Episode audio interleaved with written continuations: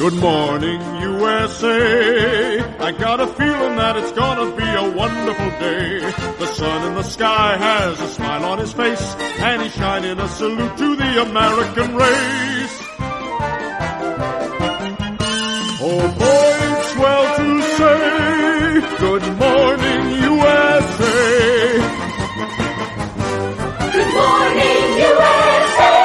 E estamos de volta com o BBcast, seu podcast de automobilismo e outras nerds. No episódio de hoje vamos falar sobre o GP dos Estados Unidos, que durou muito, né? Foi mais emocionante pós-corrida do que a corrida em si, mas hoje estou aqui com a Débora Santos Almeida. Bem-vinda, Débora. Olá, pessoal, sejam bem-vindos a mais um episódio do BPcast. E a única coisa que os Estados Unidos conseguem entregar muito bem é o entretenimento antes da corrida, já que eles costumam mostrar todas as habilidades que o norte-americano tem, né? Exatamente, né? Tocar piano enquanto que laça uma vaca brava soltando paddock, essas coisas As que. cheerleader dançando, né? É, exatamente, Um cara. boi, Ai, meu Deus do céu. a Vai entender. mimosa. A mimosa, tadinha da mimosa. É. Mimosa assustou o Stroll. E usou. Ai, meu Deus, mas foi sensacional nesse ponto. Achei bem. Eu, eu gosto dessas patifarias de um GP estadunidense. Tá tentando garantir o visto, né? né, exatamente. Bom, pessoal, antes de prosseguir, os recadinhos do Paddock, como sempre. Agradecer a todos os nossos apoiadores que auxiliam o Boletim do Paddock através da campanha do Após, membros do YouTube e também, como sempre, por meio de contribuições, uso do nosso link da Amazon, né, Débora? Também faz o compartilhamento dos nossos episódios para você que não pode apoiar a gente financeiramente. Sempre que você vê uma postagem, algum novo episódio, compartilha que assim você também consegue fazer com que o BP chegue a mais pessoas que gostam de automobilismo e essas pessoas podem conhecer o nosso trabalho assim como você. Então, se você gosta do, do, do BP, né, gosta do- das coisas que a gente faz aqui, não deixe de compartilhar. Exatamente. Lembrando também que nós continuamos com a nossa collab lá com a Mari Molinari do Morfula 1, em que você pode comprar e adquirir excelentes produtos na lojinha dela. Tem adesivos, tem canecas, tem camisetas. É muito bacana e vale a pena conferir.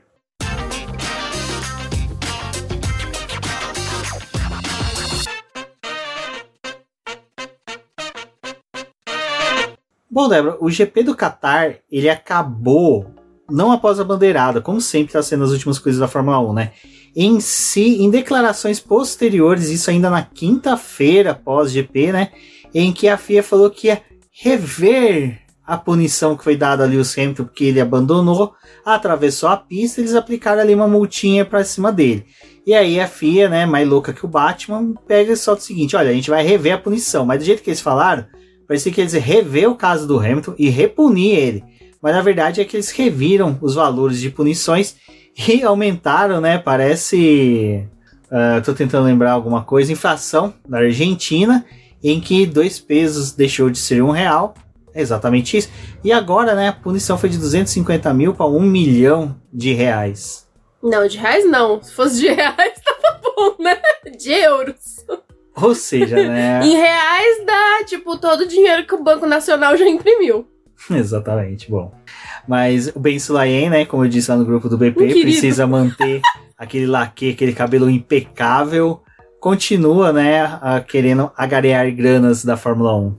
Ai, gente, isso daí deu o palco, né, pra poder ser bem discutido. Primeiro, como o Rubens falou, porque gerou aquela dúvida do que, que a FIA tava querendo dizer. Se ia reaplicar uma multa no Hamilton, né, e essa multa ia se tornar mais cara, ou eles iam transformar essa punição. Então, teve, assim, tipo, várias discussões do pessoal é, usando o que a FIA tava fazendo com o Hamilton, né, para poder rever tudo que tinha acontecido na Fórmula 1 esse ano.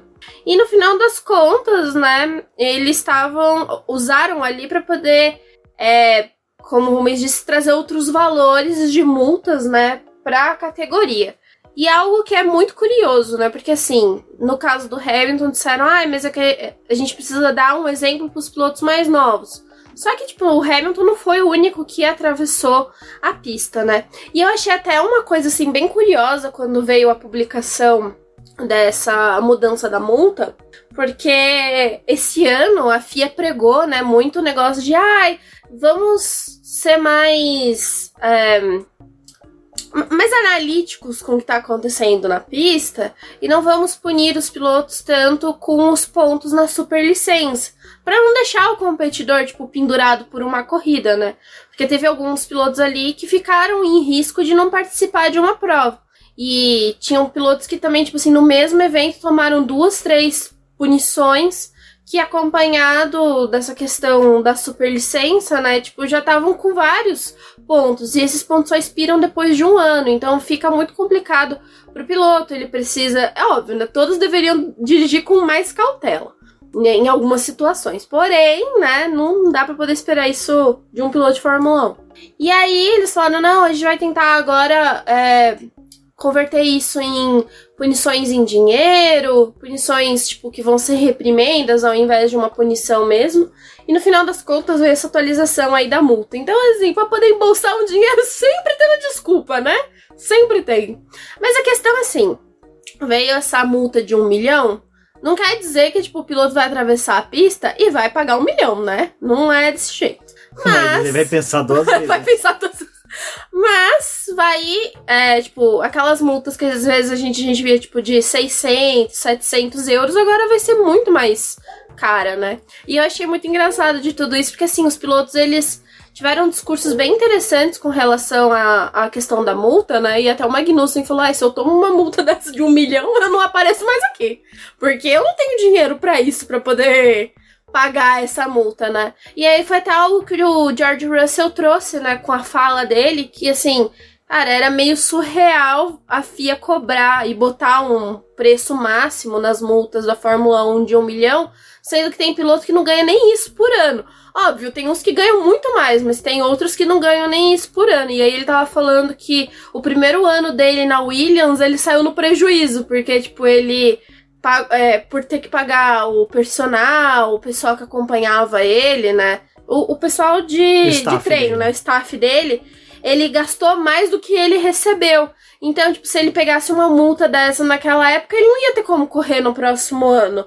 Então, assim, tem aquela coisa, né, dos pilotos meio que falarem, ai, tipo, essa conta vai pra gente, como também tem aquela coisa, tipo assim, as equipes muitas vezes arcarem com algumas das multas. Agora, tipo, ver uma multa de um milhão, tipo, uma Williams uma Haas. pra uma Haas, eu acho que a conta não vai fechar.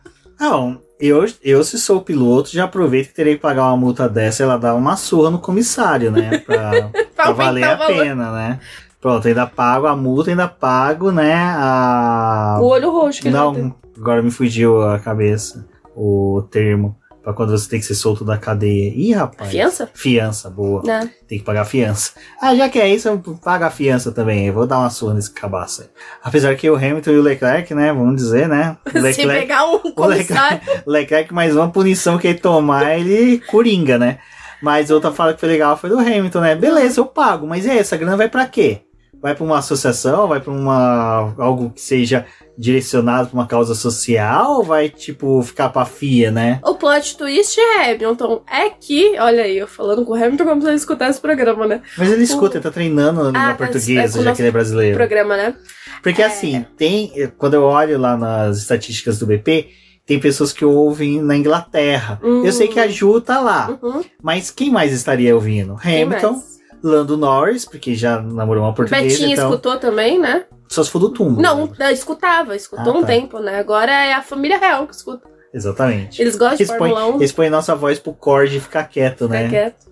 Mas o plot twist para o Hamilton, né, voltando aí, é que assim, esse um milhão aí de multa deveria ser usado para poder contratar mais comissário para verificar os outros carros.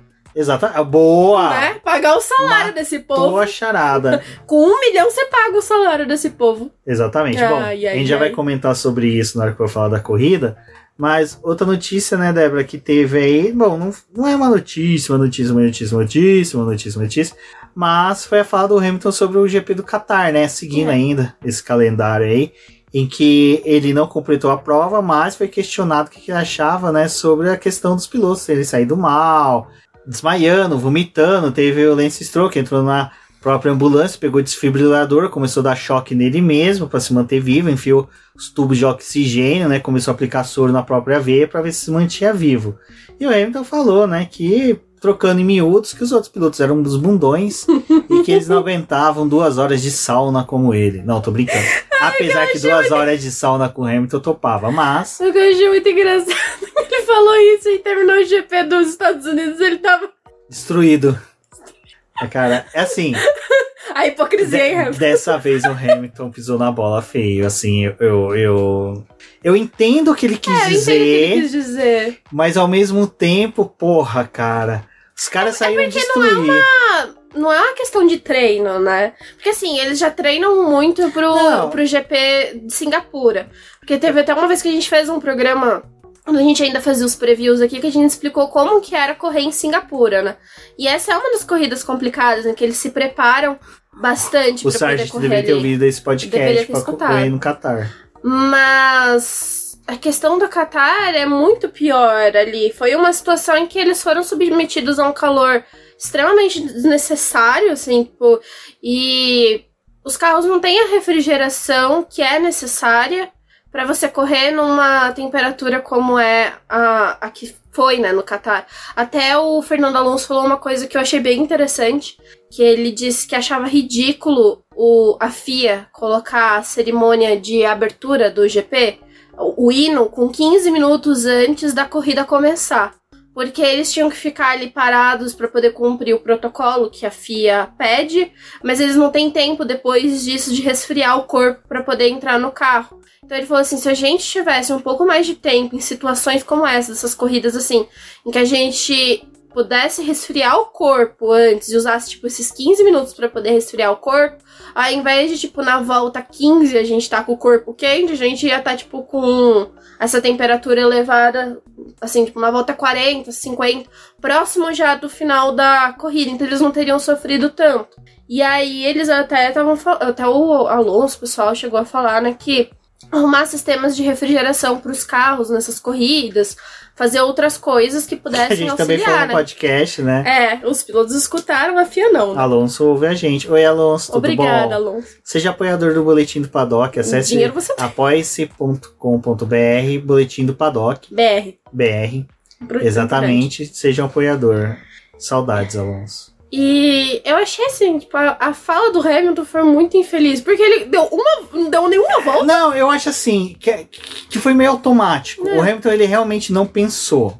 Ele não pensou. E assim, é aquela cagada de sempre quererem a opinião do Hamilton. Ah, sempre. Tudo querem a opinião do Hamilton. E sempre acho que ele vai É. estar correto, mas tem hora que ele erra também. Não, né? e assim, é a opinião dele, beleza, mas é uma opinião meio cagada. Eu acho que se ele tivesse terminado a corrida, a opinião dele seria diferente. Como ele não terminou, Não, é porque assim, ele, ele É comparou com o GP da Malásia. Mas, tipo assim, tá, o da Malásia ele correu, o, mas o o, da do. Malásia era uma pegada. Não, era difícil. O da Malásia ele correu, mas o do Qatar ele não terminou. Não tem como você comparar. É que eu também penso assim, tô querendo fazer o papel de advogado do diabo. Mas eu acho que o Hamilton também fez uma comparação com o GP do Qatar de 2020. É. Porém, 2020, na verdade, né? Porém, naquela, naquela etapa, 2021, desculpa, tô confundindo. 2021 foi mais pro final de novembro. Foi até uma coisa que a Bruna Rodrigues conversou com o Sérgio Milani no Twitter. Foi bem legal esse papo que eles tiveram. Em que eles falaram, pô, se o GP é no final do mês de, de novembro, como vai ser o de Las Vegas, esse um mês a temperatura muda total. É frio à noite Mas lá. foi, o que eles, foi o motivo que eles escolheram de fazer a Copa em novembro. Porque Exato. aí eles conseguiam. Dezembro, né?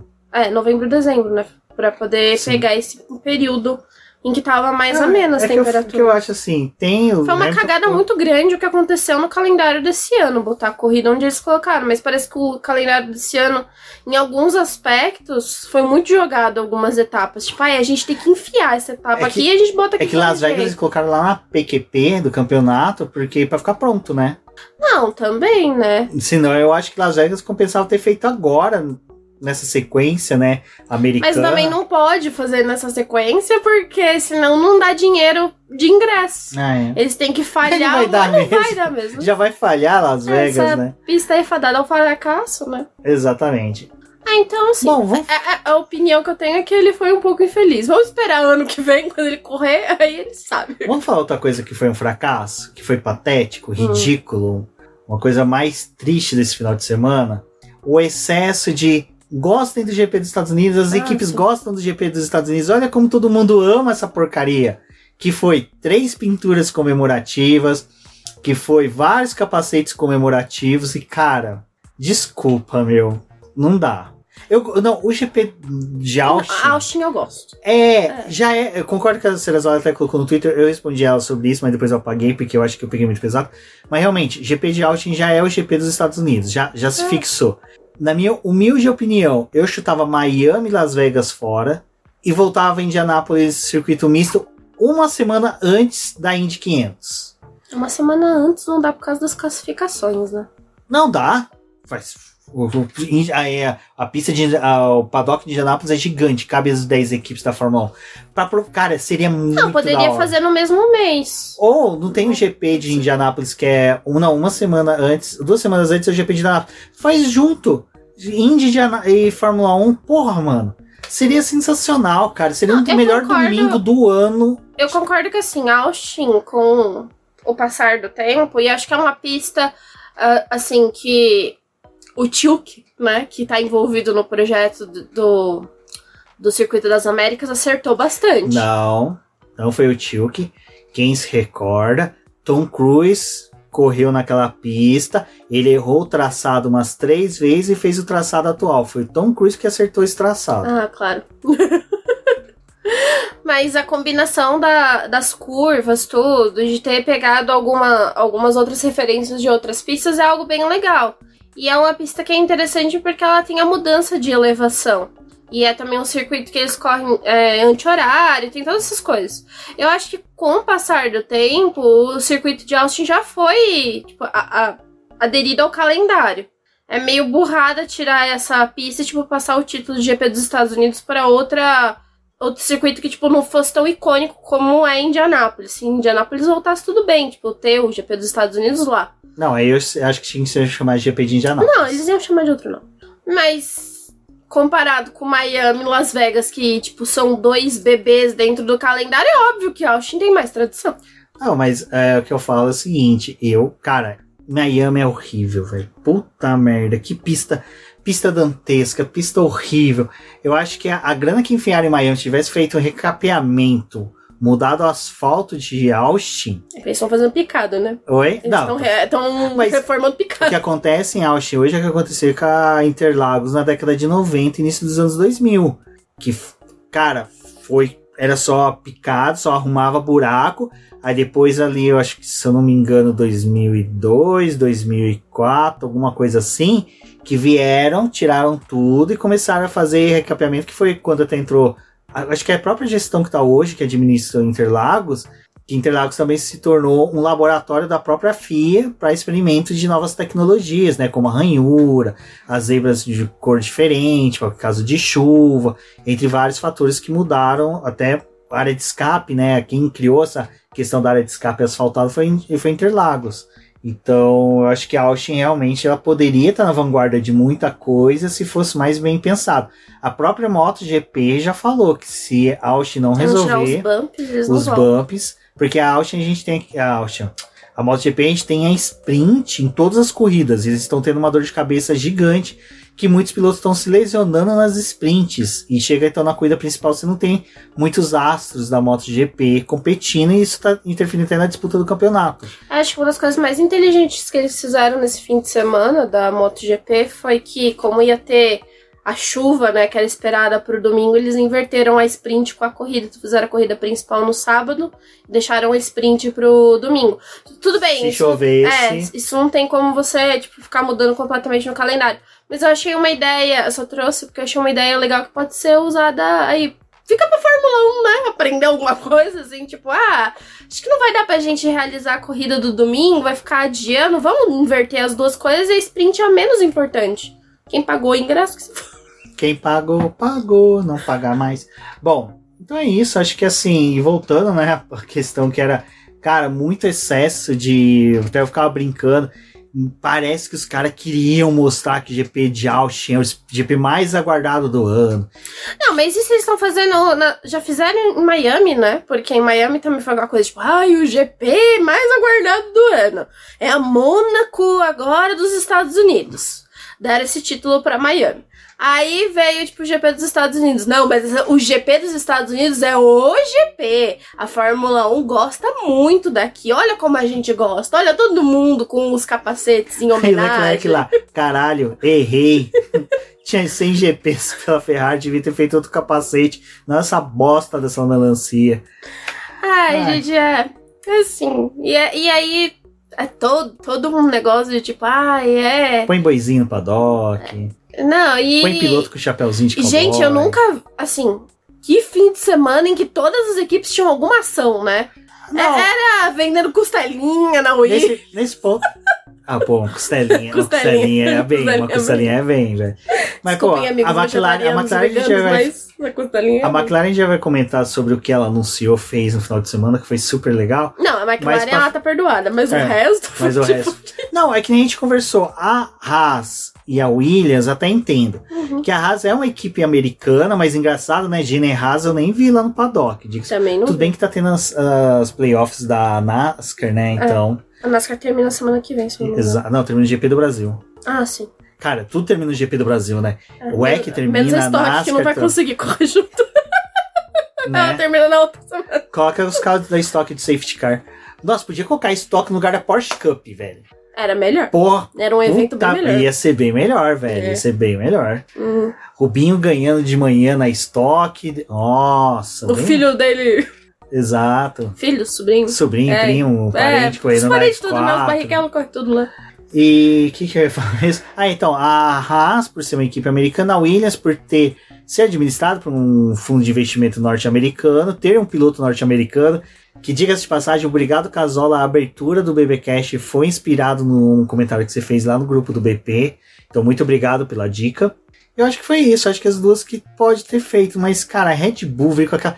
Primeiro que Ah, até. a Red Bull tá fazendo campanha desde Miami, né? Porque ela É. falou, ah, em é, os três GPs dos Estados Unidos nós vamos utilizar uma pintura especial. A parte de pegar, tipo, um fã pra poder fazer a pintura, ter uma... Foi um argentino. Foi, não, então, um fã argentino, que sentido que faz? Pegasse Pô, um pegar um texano. Norte-americano, é. Enfim. Cara, não, é pior. Sabe o que é pior? Mas a pintura ficou legal dessa Não, vez. ficou A de. Miami eu não gostei muito. A de Miami ficou ridícula. Mas a, a de Miami, se não me engano, era uma americana. Ah, mas sabe o que seria a pintura desse carro dos Estados Unidos feito por um americano? Sabe aquelas caminhonetas que tem um deserto pintado com cavalinho, cacto? Ia ser desse jeito o Não, carro mas da a asa traseira tinha que ser, ser em formato de chifre. Né? Pra O DRS valorizar o boizinho. E daí ia se abrir o carro fazer mu, né? Tinha, que, tinha que ter Não, valorizado. a- a- o, o halo deveria ser em formato de chifre. Eu ainda acho que também os pilotos deveriam montar o carro tal qual se monta um touro mecânico nessa etapa. Já ia ser feio demais, né? Nossa, imagina, o Verstappen ganha a corrida, sobe e fica fingindo que tá morto. Não, ia ser feio Ah, não, demais. por favor. Bom, Que insano o carro da Red Bull. oi? O insano o carro da Red Bull na quinta-feira, quando eles estavam montando as coisas, que eles levantaram o carro da Red Bull. Pra Ah, pra anunciar. Não, pra anunciar a pintura. Pra Era um a show pintura. car, na verdade, né? Ai, gente, muito bom. O pessoal brincando no Twitter que já estavam treinando pra içar o carro É, do Pérez. parecia o carro do Pérez. Bom, e a McLaren, como a gente falou, fez o anúncio e foi o melhor dos anúncios do final de semana, Mas né? foi a única que soube aproveitar alguma coisa. que anunciou a Bianca Bustamante como pilota da F1 Academy da McLaren. Fiquei muito feliz com o anúncio. Olha, fiquei mega feliz mesmo porque a Bianca é uma simpatia de pilota. Ficou muito feliz e assim, toda a postagem dela que ela tava com a camiseta da McLaren, ela fazia questão de passar o mão em cima do nome, mostrar que ela tava na McLaren. Não, E- ela tava no pódio lá atrás do Zac Brown, né? Toda feliz. No pódio que teve do Lando no Ah, domingo, sim. ela tava toda feliz, né? Não, então, cara, pô, e ela incorporou esse negócio de ser da McLaren, ela conversando com o Pato Ward, conversando com. o- O Lewis Hamilton foi até lá na. Ela ficou F1 emocionada Academy. que tava do lado do pato, achei muito bonitinho. Então, cara, pô, achei sensacional a escolha. Não, é uma pilota que acho que assim, gostou muito da equipe que conseguiu, né? E eu acho que assim, os poucos nomes que a McLaren tem ainda no programa de desenvolvimento, todos que ela conseguiu até agora, acho que tirando o Rio Arianto. Rio Ariano, né? É, o Hugo Rio lá, sei lá. É, o o Rio. É, mas o- os outros é, tem muito sentido acho que com o programa de desenvolvimento que a, que a McLaren tá fazendo. E a contratação da Bianca eu gostei bastante. Eu achei bem legal mesmo. Acho que, assim, como eu falei no Twitter, legal que ela é, curtiu, que ela aceitou, bacana. Só que eu fiquei esperando que, assim, como era o fim de semana que era a última corrida da, da F1 Academy, né? E que. É, a McLaren tá com o Bortoleto. Nossa, só gente com B. Bortoleto, Bortoleto Badoer e Bustamante. Só com B. É, e o Pato também é, né? Então, o Bato. O Bato, ah, é. e podia ter o. Aquele que não dá esse nomeado, né? Que o Zac Brown não quer nem ver pintado de ouro na frente dele. Coitado. Bom, mas na McLaren foi isso. Parabéns, acho que foi. Ah, então, uh, o que eu ia dizer é que eu esperava que, por ser a última etapa da, da F1 Academy, que as equipes fossem anunciar as suas pilotas, ou pelo menos, tipo, dar um disclaimer do que eles iam fazer na próxima temporada. E não anunciou. E assim, as únicas pilotas que têm algum vínculo com a equipe que eu tô me recordando agora é a Lena Biller, que já é pilota da Sauber, que faz parte da academia da Sauber. E a Abby Pulling, que é pilota da Alpine. Mas, tipo, bom, provavelmente elas devem correr o próximo ano usando as pinturas das suas equipes. Tipo, elas devem ser Mas as que indicadas. oficial, Mas né? poderia ter usado essa etapa, né, pô? É. Bom, que usem a etapa do GP do Brasil. Isso que aí ninguém vem, né? Não, vem sim. GP Não Brasil. vem nem chefe de equipe pra cá. O Brasil é barato. Ah, mas o Zac Brown esse ano vem. Porque esse ano tem chance de pod e vai ficar feio pra ele se ele não estiver de novo num pod do Lando. É, mas é mais fácil ele não tá e o Lando conseguir o pódio do que ele. É melhor ele não vir mesmo. Exatamente. Fica aí na tua terra. Bom, falando em questão de terra estadunidense, né? Só comentário aqui que a Andretti, né, perdeu o motor, a Alpine já chutou ela, falou que não vai fornecer motor. Mas, Teve de novo, né, um problema de contratos. nossa, a Alpine é ruim de conta. Ruim de contrato. Cara, Ana Molinari, vamos apresentar ah, nossos currículos para fazer os contratos da Alpine, porque, cara, tá ridículo isso. Novamente, não tem contrato, não fizeram contrato, só troca de e-mail. Ai, dantesco. Mas Andretti, né, tinha, né, uma pretensão de usar motores Alpines, não vai utilizar mais, Alpine já deu para trás. Agora ela fica em busca de um motor, aí o pessoal, pô, com isso a, a Andretti pode ficar fora do grid? Não. Se as equipes concordarem que a Andretti deve entrar na Fórmula 1, a FIA obrigatoriamente vai ter que indicar uma das montadoras, a que tem menos é, fornecedoras de motor, na verdade, menos equipes como fornece, para fornecer, e aí essas, essas montadoras vão ter que fornecer o motor. No caso seria a Alpine, que só tem ela, e a Honda, que atualmente tem a AlphaTauri e a Red Bull, mas a Honda, dicas de passagem, ela não fornece, né? A Red Bull hoje já é dona lá do patinho feio. Mas a Honda poderia vir a fornecer para a Andretti. É que a Honda nunca realmente saiu, né, da Fórmula 1. Tipo, ela falou que ia sair, A a- merda é que ela falou que ia sair, É. daí ganharam o título. aí a Red Bull começou a ganhar as coisas, e ela falou, ah, estampa aí meu nome de novo no carro, eu volto. é, né, Honda? Tá bom, Exato, então. mas- E agora vai ficar, né, vai entregar pra Aston Martin os motores. Então é só uma curiosidade, né? Que se caso a Andretti realmente for confirmada, a FIA vai ter que conversar com uma das duas montadoras para fornecer. Bom, Débora, como a gente comentou, né? Final de semana com um sprint. Que sprint horrível. Gente, eu já vi sprint feia, horrível, mas essa ganhou. A sprint do, de Monza, que eu acho que foi a primeira, aquela que o Gasly escapou, pra mim tinha sido a pior sprint até agora. Essa superou. Uma sprint muito é que essa horrível. terminou com aquele clima de tipo, hum, Velório, né? que legal. Não é isso daí que vocês podem fazer por a gente? Ah, é.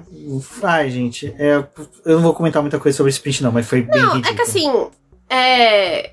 Foi. Não, não teve, né, muita coisa, assim, tipo. Óbvio, teve alguns pontos que até chamou a atenção, mas. É meio ruim porque, assim, tipo, quando chega numa sprint como essa, que não tem. Tipo, ah, não teve entretenimento, o pessoal não se arriscou muito. Aí ainda, tipo, o Verstappen conseguiu a pole e largou de pole e ficou na pole mesmo, tipo, foi isso.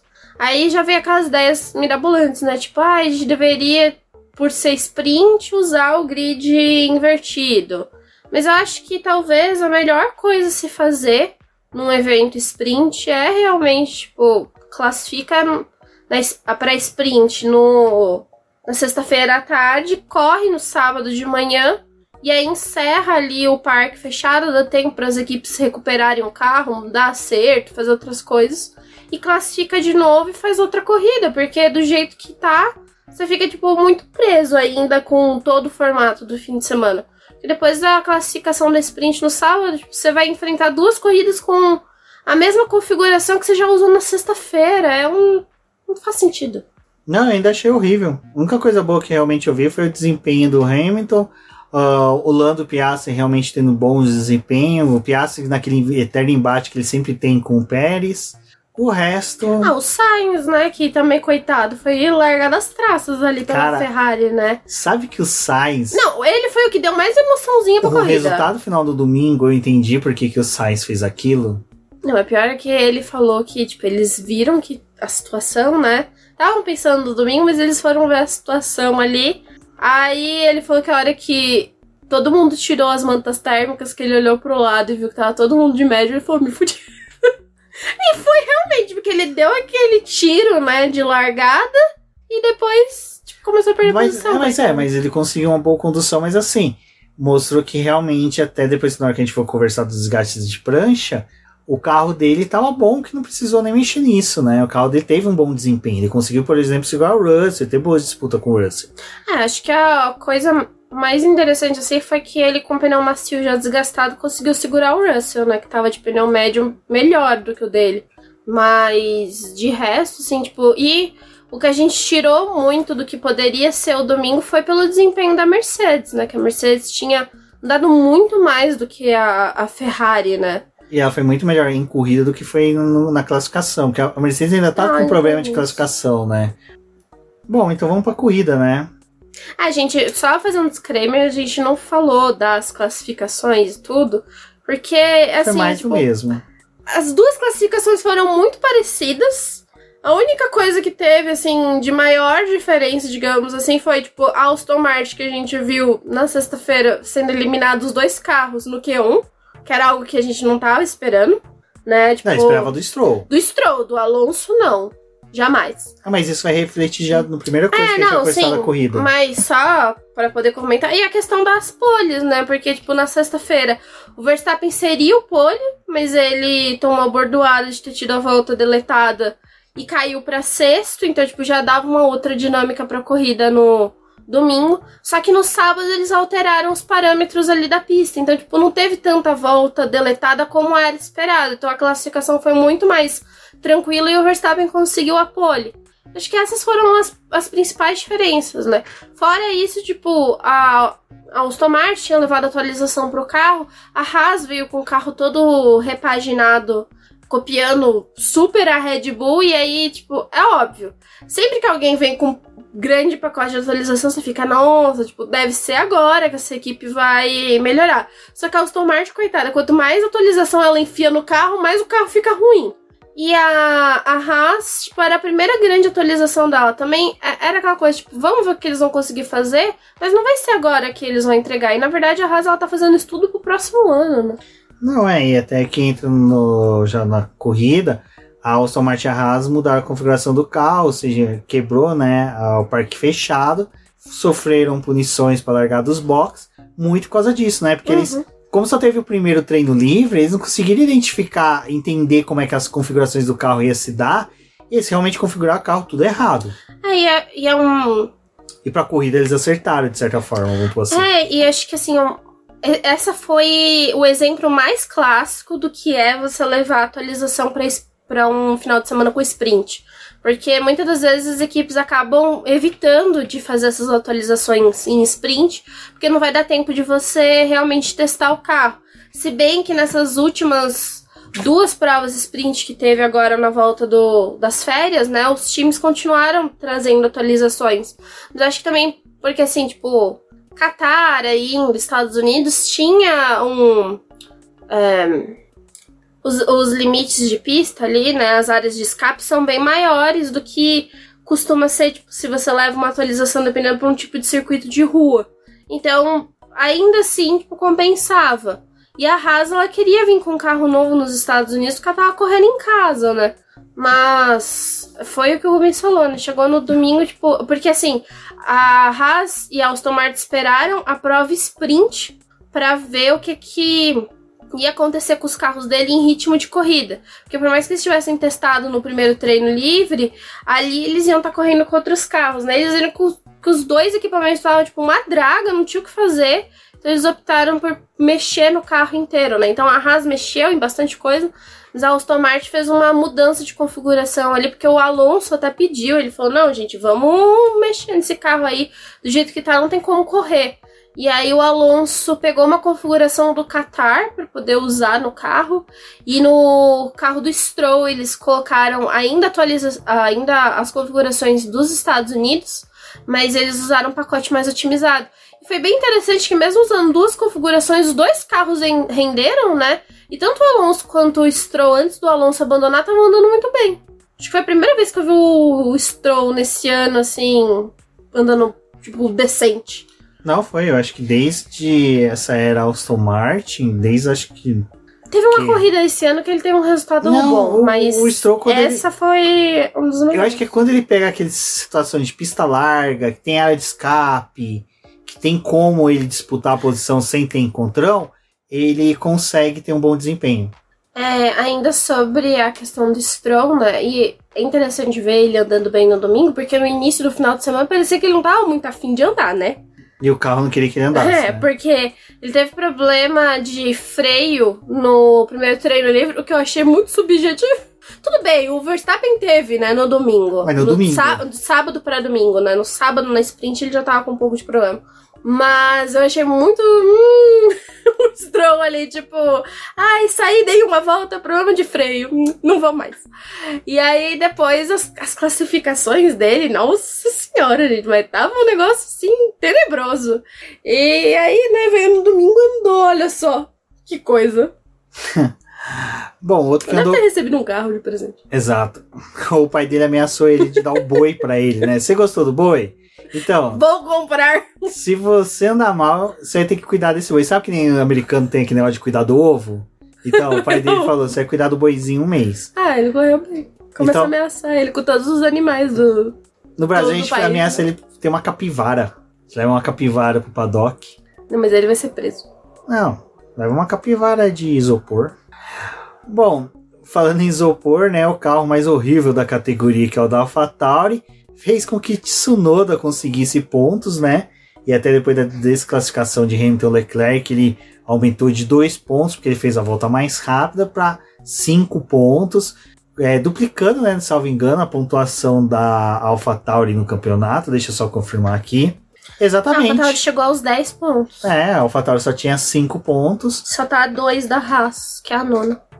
Vai passar a Haas vai passar a Haas. É possível. Tsunoda vai passar a Haas, diga-se de passagem. Mas é isso aí, né? Tsunoda, te... esse final de semana ele teve o, o Daniel Ricardo como companheiro de equipe, né? O Ricardo voltou. É... Assim, em classificação, teve uns momentos ali que o Ricardo foi um pouco melhor. Na sprint também, tipo, teve ali um, um momento que o Ricardo foi melhor, mas quando chegou na corrida, a AlphaTauri fez, assim, estratégias diferentes, um negócio assim meio esquisito, né? E o Tsunoda tinha largado muito bem, tinha conseguido conservar ali as posições, estava brigando, fez ultrapassagem, guiou do jeitinho dele lá e conseguiu os pontos. O que é interessante porque, assim, o Tsunoda ele tava numa fase também em que a AlphaTauri não tem mais pontos, porque ele terminou várias corridas, né, a, em 11 primeiro, 12 segundo, Tipo, não dá ponto, mas terminou ali na beira de conseguir pontuação. Exato, mas foi legal pro Tsunoda. Acho que assim, mostra que realmente o Guri tem talento. Foi uma excelente exibição, teve boas disputas na pista, né? E é aquela coisa, né, que a gente sempre fala: uh, o piloto tem que fazer o máximo para chegar, se dá com o carro ruim, no máximo 11 primeiro, 12 segundo, né?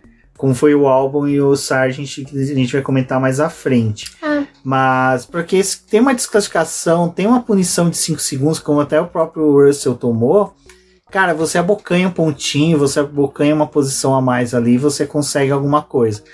É, acho que eu, assim, também teve a, a, diferença das estratégias dos dois, né? Do Tsunoda com o Ricardo. Isso foi algo bem assim, interessante de você olhar para o fim de semana, porque as equipes que apostaram em, um, em a estratégia de uma parada foi muito porque em análise ali do primeiro treino livre, do que eles tinham coletado na sprint, eles falaram: ah, é, pelas nossas análises aqui dá para fazer a corrida com uma parada só. E na realidade tava, tipo, esses dados estavam meio que viciados, né? Errados. Não tinha como você completar essa corrida com uma parada só sem perder desempenho. Com o Ricardo acabou que ele perdeu desempenho. Eles ainda tentaram colocar um pneu macio nele no final da corrida para ver se reagia, mas não tinha mais o que fazer. Bom, da classificação a gente não comentou, né, Débora? Mas vale o registro que Leclerc marcou mais uma pole. Mais uma pole que não reverte vitória. Assim, já seria difícil, muito difícil nesse GP ele reverter em condições normais. Porque vai lembrar que o Verstappen, né, ele perdeu a volta mais rápida por exceder o limite de pista. A primeira vez que um carro da Red Bull foi punido por isso no ano. Então dá para entender que realmente a galera ali tava querendo punir o pessoal nesse final de semana. Mas Leclerc perdeu a primeira posição não para Verstappen, né? Mas pulando Norris. Porém, como dito, Verstappen ganhou a corrida, vindo batalhando lá de trás. Até chegou um momento que a gente falou assim: caramba, Verstappen, será que ele tá bem? Dá vontade de catar o, celular e ligar para ele, né? Só Sente bem? É, tinha que ligar no momento que ele não estivesse freando, né? Fazer a pergunta igual o Chaves faz pro Silvador: Você se sente bem? Você está bem hoje? Mas Verstappen ganhou, né? 50 vitória. 50 é um, um número bonito, né? É um número bonito. Um número bonito. Metade do que o Hamilton tem. Se batalhar um pouco mais. Exatamente, Verstappen. Batalha enquanto eles dormem. Enquanto Se... que o Hamilton dormir, você tem que estar treinando. Se você alinhar aí com o calendário da Fórmula 1 com 50 corridas, né? E com um carro desse, aí tem como chegar a esse número rápido. É, eu acho que. Eu vou ser sincero, eu acho que ele chega assim, vitórias até 2026. Deve. Se continuar assim. Se, se continuar assim, né? Torço pra que não. não, ele pode até ganhar os campeonatos, eu não ligo. Mas se, se for. Se tiver alguma mais disputas, né? Exato. Apesar Ai. que nesse ponto, só um adendo, essa foi uma das coisas que eu mais gostei do Verstappen. Essa corrida foi interessante. Foi, foi uma das melhores corridas dele Porque que eu já vi. Porque ele teve que brigar, né? Não brigar, assim, no ele tava fora da caixinha dele. Ele é... tava fora da zona de conforto dele. E acho que para quem não entendeu o que aconteceu com o carro do Verstappen ali, é que assim... A pintura fez mal. a, pintura... a sprint, né? É, é, assim, ele tava largando na frente, né? Então ele não tinha como... Não tinha que brigar com ninguém. Quando eles foram largar pra corrida é, tem que levar em consideração que o carro do Verstappen estava alto. É, por conta do circuito das Américas, é, por ter os bumps e tudo, eles precisam levantar o carro. E essa é uma pista que acaba danificando muitos equipamentos. Então, tipo, já teve relatos de equipe precisando trocar, tipo, chassi, mudar realmente peça, porque teve rachadura por conta desses bumps. E não é normal para o carro da Red Bull andar mais alto. Tipo, não é uma situação que eles estão acostumados a andar. Eles, é, o carro realmente foi projetado para poder andar o mais baixo possível, para poder ter todos os efeitos corretos ali do, do, do efeito solo, né? Foi algo que não foi permitido por conta do, dessa configuração do traçado. E então o carro não tendo essa o que a configuração ideal para ele, ele estava saindo muito de frente e o Verstappen estava reclamando bastante dessa configuração do que tinha acontecido. E depois ele teve problema nos freios, porque tipo, o carro já começa a ficar saindo muito dianteiro. E ele precisando controlar o carro, ele também tipo, perdeu um pouco ali a, o referencial da questão dos freios. Foi uma corrida muito atípica pro Verstappen. As corridas sprints, elas são de tiro curto, né? Então você demora um pouco para poder ter uma, uma reação.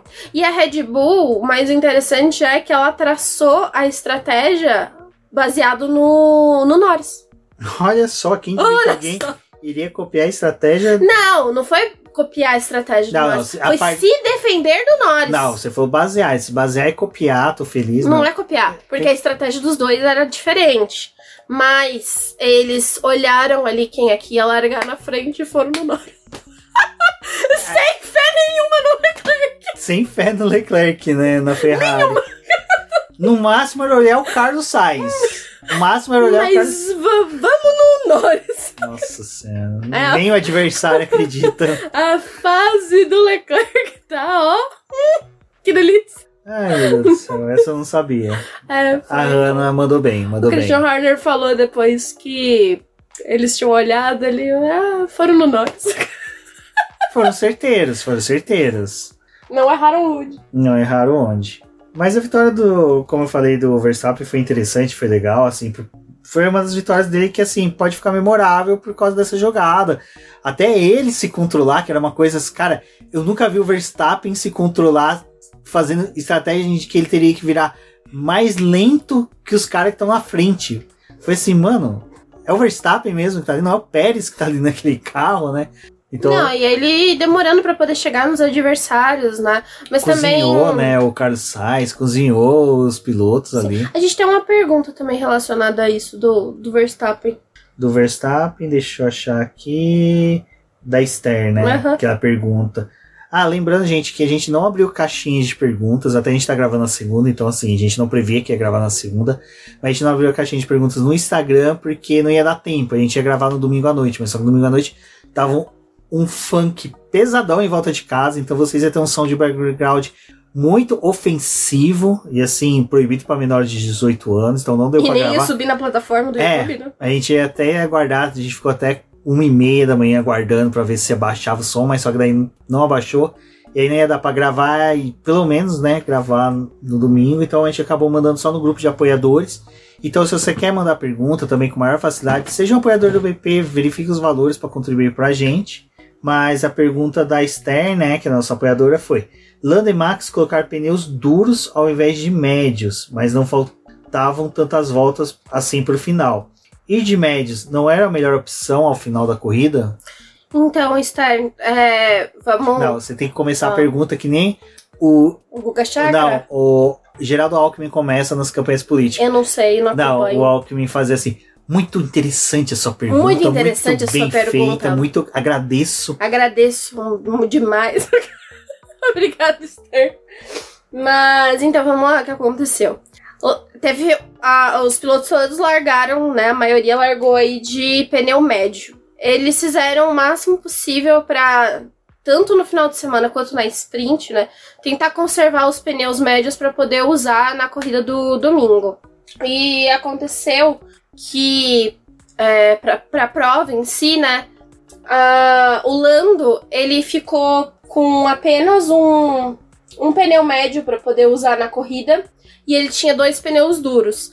A Red Bull olhou para a estratégia para quem tava ali na frente do grid, que foi no caso o Lando, porque o, o Leclerc ele poderia vir numa estratégia semelhante a que eles estavam pensando pro Verstappen, mas eles miraram no Lando.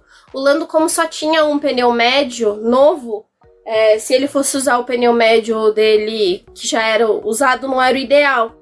Então eles sabiam que na McLaren ou a estratégia do Lando ia ser larga de médio faz apenas um stint, termina a corrida com os pneus duros, ou o Lando ia fazer a corrida com duas paradas, né? Ia fazer dois stints de pneus duros. Então o Verstappen, como tinha mais pneu e mais possibilidade deles mexerem na corrida dele, eles foram com dois pneus médios, o primeiro stint, para poder diferenciar do que o Norris ia fazer. E como é obrigatório usar dois tipos de pneus na corrida, mesmo com poucas voltas para o final, não tinha como o Verstappen usar outro jogo de pneu médio. Então eles olharam para a estratégia do Norris, viram ali o que, que dava para poder fazer, foram diferentes e usaram no Verstappen médio, médio, duro e o Lando para poder ter um ritmo ali melhor eles colocaram médio, médio, duro, duro. Só que aí a McLaren ela percebeu a cagada que ela tinha feito de não ter deixado mais um jogo de pneu médio pro Norris que fosse novo. Porque no final da corrida a pista estava mais rápida e estava mais rápida pro pneu médio e o carro da McLaren estava rendendo mais de pneu médio. Assim, eles ficaram meio vendidos Não. na estratégia da McLaren. Aí foi um erro da McLaren que poderia ter pegado um dos pneus do Piastre, que tava sobrando, já que o Piastre abandonou. É, e o Lando ia ser desclassificado, né? Exato. Ah, mas nada que cinquentinha na mão do fiscal não um resolve. milhão. Quem nunca, Uma né? corrida vale, essa corrida vale um milhão. Valeu, valeu um milhão, Vale valeu um um milhão. milhão. Pagasse um milhão. Olha, eu acho que se fosse pro Lando tomar uma vitória e tivesse que pagar uma multa de um milhão, Ah, ele pagava. ah, nossa, porra. Eu fico com a vitória e te dou um milhão. Ele abre, ele abre uma live na, na Twitch ali e consegue essa grana fácil. Eu dava essa grana pra ele. É, Se eu você tivesse. tem um milhão. né? Se você tá tendo um milhão e tá me fazendo ser humilde, eu tô é triste, viu? Que eu tô cansada de ser humilde. Então, vamos fugir da humildade, vamos falar sobre a pergunta da Ju. Que a Juviette, também apoiadora do BP, né? Pergunta se Vamos ver ela em poucos dias. em poucos dias veremos ela, não veremos o Mauro, graças a Deus, obrigado, Senhor. Tadinho, o Mauro, eu gosto muito do Mauro. Eu também gosto. Não, eu descobri que o Mauro manda mensagem pra você oferecendo cookies. É, ele me manda mensagem oferecendo cookies. É, exatamente. Tive que né? recusar, Mauro, desculpe. É. Mas a Gil pergunta, né, se Hamilton pega o segundo lugar no campeonato no campeonato no Brasil ou vai ser no México pra humilhar. Lembrando que a pergunta que ela fez foi antes da desclassificação. da desclassificação, mas eu vou ser sincero. Era pra ser no Brasil, né? Era pra ser em no México, né? Ju. Era pra ser no México. No México, o Hamilton já vai. Sabe, sabe aquela, aquele meme que tem do The Office, daqueles personagens que a, a menina chega atrás do cara e ele leva o susto? Vai ser isso que vai acontecer. Eu vou cravar aqui. Pérez abandona no México. Nossa. querendo salvar a cuida dele, vai ser, sabe, afoito na largada. Hamilton é pódio. E aí o, o caldo engrossa ali pro Pérez pro GP do Brasil. Então, Ju, eu acho que assim, tava tudo nas mãos do, do Hamilton pra poder conseguir esse vice. Eu acho que poderia ter vindo no México, né? Rolou a desclassificação aí, ficou um pouco mais complicado, né? Porque agora são 39 pontos. Assim, 39 pontos em quatro corridas dá pro Hamilton Não. tirar, né? Se ele conseguir Levando em, dois. é, levando em consideração que o Pérez não tá indo bem. E ainda tem mais uma sprint no caminho do Pérez, que é no Brasil, que já não é um- as melhor, a melhor pista pra Red Bull, né? Também acho que é possível. Las Vegas é uma pista que provavelmente a Red Bull também deve sofrer, porque o pessoal já falou que é um asfalto com bumps. Então, assim, chances do Pérez pontuar bem é México e Abu Dhabi. Mas aí você também tem um Hamilton que manda muito bem nas duas. É. Nas três corridas que tem. Então, das três, né, só Las Vegas que fica nessa incógnita, mas a gente já viu, né? Que a Red Bull em pista de rua, com bumps, não tá casando muito é bem. que, assim, talvez a maior expectativa dele ir bem em Las Vegas é por ser um circuito de rua, né? Mas ele não tá na melhor fase dele, então... Aí tá tudo conspirando pro Pérez É, se a esposa dele né? comparecer, ele não vai ter traição, então não vai ter pódio. Acho que pode, o Pérez não vai ser tão fácil assim, né? Mas. Mas, ô Ju, eu acho que vai ser na base da humilhação. Eu acho que o Hamilton vai passar, sabe? Vai ser aquela que você passa ainda dá de ombro no cara. Ah, eu acho que o Hamilton passa. Mas agora, pro Hamilton passar com mais facilidade, ele precisaria de uma vitória, um segundo lugar, né? Não, Porque. Não! mas vamos, lá. Ele em vai- 2021, o Hamilton chegou exatamente após aqui nessa quarta corrida com 21 pontos pro Verstappen. Eu lembro que ele foi tirando a pontuação até que chegou empatado ali no Qatar, não, em Jeddah, né? E aí depois foi para Abu Dhabi com os dois empatados. Eu acho que o Hamilton tira se ele conseguir ficar segundo, terceiro, segundo, terceiro, até que mantendo em quarto. Mas, e o, o, mas Pérez o Hamilton atrás. também, eles. é Eu não, eu não vou saber fazer cálculo agora pra poder. Mas se ele empatar, ele fica na frente, não fica? Ah, não, Não, o Pérez, Pérez tem vitória. vitória, né? É, não sei. Não, eu acho que o Hamilton ainda passa. Mas eu acho que não vai passar. Não, não, vai ter, Não. não tem como passar nessas duas corridas Mas tem, agora. tem que ser no GP do Brasil pra invasão Eu ser motivada. Eu acho que no Brasil ainda não. Eu acho que talvez em Las Vegas. Pô, em Las Vegas vai ser da hora, hein? Las Vegas também. Não. Las Vegas, aquele olho lá gigante, aquela cúpula, vira o capacete do Hamilton se ele conseguir isso. Contando que. Bom, eu acho que é possível. É que assim, passar. gente, eu vou ser sincero. Pérez deu. Não, não, não tem como se defender o cara que fica disputando posição com a Alpine e tomando vareio do, do Piastre. Não, Não isso- desmerecendo isso foi- Piastre, mas o Piastre, pô, primeira vez na pista, primeiro. Não, e foi beneficiado também porque teve a, a questão da desclassificação do Hamilton, né? É, que Mas assim- seria 15 pontos a menos, 18, né? Ah, porque o Hamilton já tomou no nariz no Qatar, né? Que ele não terminou a corrida. Duas corridas seguidas Duas que corridas seguidas que o Hamilton não tem ponto. Cara, E o o Pérez, Pérez tá conseguiu muita ponto. sorte. Então, é, é difícil também, de, assim, Já era pro Hamilton O em Hamilton- já deveria estar em segundo. Não, ele estaria... Ele é, ele estaria pra ir agora, né? Nossa, ia ser no coisa. México. Ia ser no México. Porque Porque vai, vamos supor, se o Hamilton chega em terceiro nos, na- no Qatar, segundo. Não, terceiro, vai. Terceiro ali são 12 pontos. Ontem seriam 18, 12 seriam 30 pontos. Estaria com 9 pontos de diferença. 9 não, estaria com mais, porque o Mas Pérez teria consideração a chegado uma posição Pérez, mais né? atrás. Então eu estaria com uns 4, 5 pontos de diferença. Cara, ia ser. Não, ia dar pra poder passar, mas acho que agora, tipo assim, vai levar. As duas corridas que ele não pontuou, vai levar, com certeza. Tipo, ele vai precisar tirar esses pontos. Eu acho que não é difícil tirar ponto do, do Pérez, porque ainda tem a sprint em São Paulo, que provavelmente ele não deve ir bem de novo. Que a sprint, no final de semana que é a sprint, a gente tem que concordar com o Marco que ele não tem não ritmo. precisava pontuar na sprint do Qatar pro Verstappen não ser campeão, Ah, não conseguiu. não conseguiu, vai conseguir. Sprint de São Paulo, mas ele tá com a sorte que o Hamilton teve duas talacadas, né, de uma É. vez. Exato, mas vamos aguardar. Mas acho que vem aí a virada. Ah, aí vamos comentar, né, rapidinho sobre a desclassificação do Hamilton e Leclerc, que é uma coisa que não tem muito que a gente debater assim sobre ela, porque é algo objetivo. Você tem a medição. Acho que É é, uma um das milímetro. punições mais objetivas que tem. É, é um milímetro, é um milímetro, não tem como. Até tudo bem, até se recordando, a gente já teve casos em que, é, acho que foi na Bélgica, com Schumacher, que ele alegou que o carro da ele com a Benetton rodou e isso estragou o assoalho, mas só que ele foi desclassificado, a decisão voltou, depois voltou a ser confirmada a desclassificação, porque é o objetivo. É assim, não importa o, o que, que a pista tem, foi menos de um milímetro, Ué, foi da equipe. E assim, a Mercedes Da concordou. equipe não, é do competidor. Não, da equipe. É, do. É que vocês perderam. O gato cai. O gato caiu. o, o, que o, o, o Salem ele é muito fã do Hamilton, não gostou muito da discussão de falar que foi o piloto errado. Não, a única coisa que eu quero dizer é: a FIA pontua que o errado é o competidor. Ah, tá, mas é que. Não, é assim, o negócio em si é tipo, é objetivo. Foi que nem o negócio do que aconteceu com o Vettel no Azerbaijão.